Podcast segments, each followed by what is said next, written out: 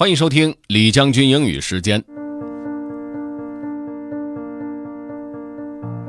各位好，今天呢，我们来和大家来说说飓风。什么是飓风呢？其实它和台风是一样的东西，只是呢产生的地点不一样。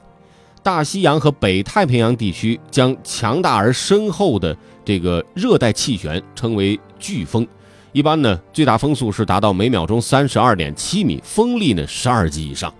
就在今年的十月份，一场号称史上第三强的飓风袭击了美国本土。我们来听听看相关的报道。Let's get started. Hurricane Michael causes death, destruction in U.S. South. By Bryan Lynn.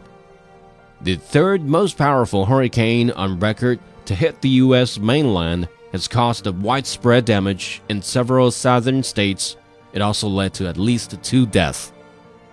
Hurricane Michael struck land in northern Florida Wednesday as a Category 4 hurricane, with winds up to 250 kilometers per hour. On Thursday, Michael weakened to a tropical storm with winds of about 80 kilometers per hour as it kept moving northeast. Weather officials believe the storm will pass over North and South Carolina before heading out to the Atlantic Ocean in coming days. Effects of the storm One man was killed when a tree fell onto his house outside Tallahassee, Florida. In southwest Georgia, an 11 year old girl died after debris from the storm hit her home. More than 700,000 homes and businesses were left without power in Florida, Alabama, and Georgia. Thousands spent the night in shelters after fleeing their homes to escape the storm. Television footage showed flooding and destruction in the small Florida town of Mexico Beach, where the storm first made landfall. Many homes were shown covered with floodwaters up to their roofs. Wood and metal from destroyed buildings covered streets and moved through flooded neighborhoods. A number of buildings were destroyed or left without roofs in nearby Panama City, Florida.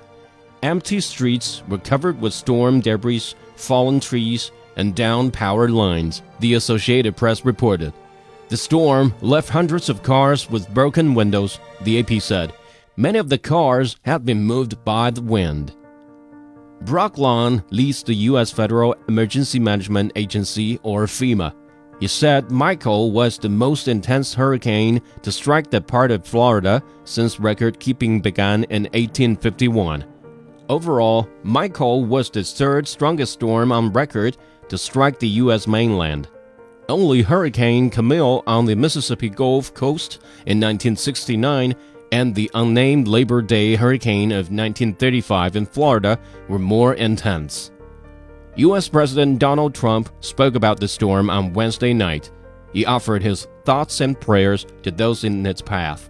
He said he would be visiting Florida soon. Rick Scott is the governor of Florida. He said about 3,500 Florida National Guard troops and more than 1,000 search and rescue experts have been activated. The U.S. Defense Department sent in an additional 2,200 military troops to the area, along with helicopters and water rescue vehicles. Scott promised his government would do everything it can to help communities suffering effects from the storm. Even though Michael's winds had eased, the storm will still expected to drop heavy rain across many parts of the U.S. East Coast, leading to possible flooding. Bryan Lynn wrote the story for VOA Learning English based on reports from the Associated Press, Reuters, and Agence France-Presse. Kelly Jean Kelly was the editor. 飓风麦克在十月十号的时候，以四级飓风的强度从美国佛罗里达州北部沿海地区登陆。所到之处可以说是狂风大作，吹倒树木，摧毁房屋，暴雨如注。受飓风的影响，当地大约有四十万用户停电。而且，美国气象部门说呢，这是佛州超过八十年来遭遇的最强飓风，同时呢，也是有记录以来美国大陆遭遇的第三大飓风。好，如果您要回听本期节目，可以关注重庆之声的微信公众号“重庆之声”，点击品牌进入李将军英语时间就可以了。另外，还可以在喜马拉雅 FM 上搜索“李将军”，就可以找着我了。